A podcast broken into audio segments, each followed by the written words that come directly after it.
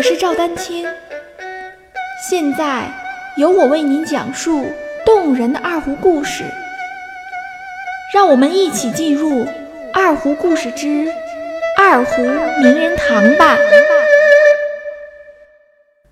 大家好，今天接着为您讲述二胡演奏家陈振铎先生的故事。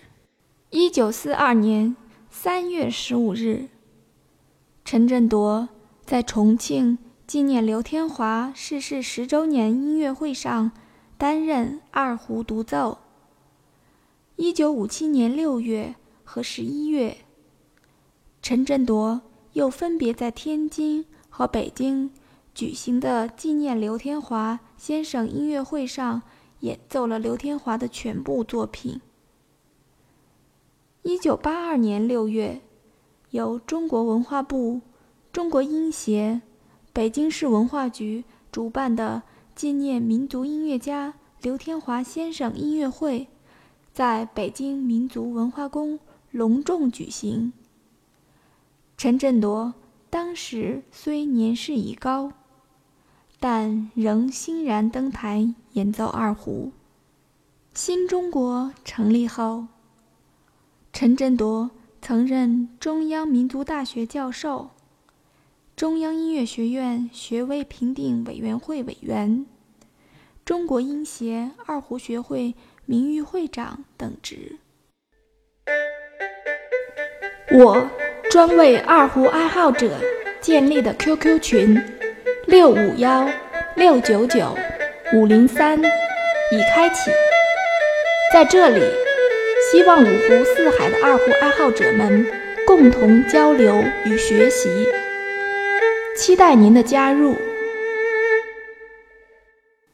陈振铎先生一生培养了大量优秀的音乐人才，他的学生张瑞、陈朝如、王国同、董景汉等。日后都成为了活跃于舞台或讲堂的二胡艺术家。陈振铎先生一生编写了大量二胡教材或书籍，包括1933年由刘半农先生主持，他负责编订的《刘天华先生纪念册》。1935年，陈振铎用工车谱。编订的中国第一部二胡教材《南胡曲选》。注意，这里的南胡即是二胡。二胡原先流行于南方，故称为南胡。一九五零年二月，在上海万叶书店出版的《二胡演奏法》一书。一九八二年四月，在中央民族学院艺术系印刷了陈振铎编作曲选。一九九七年十二月，中国文联出版公司出版了其最后一部专著《刘天华的创作与贡献》。陈振铎先生一生创作了多首著名二胡乐曲。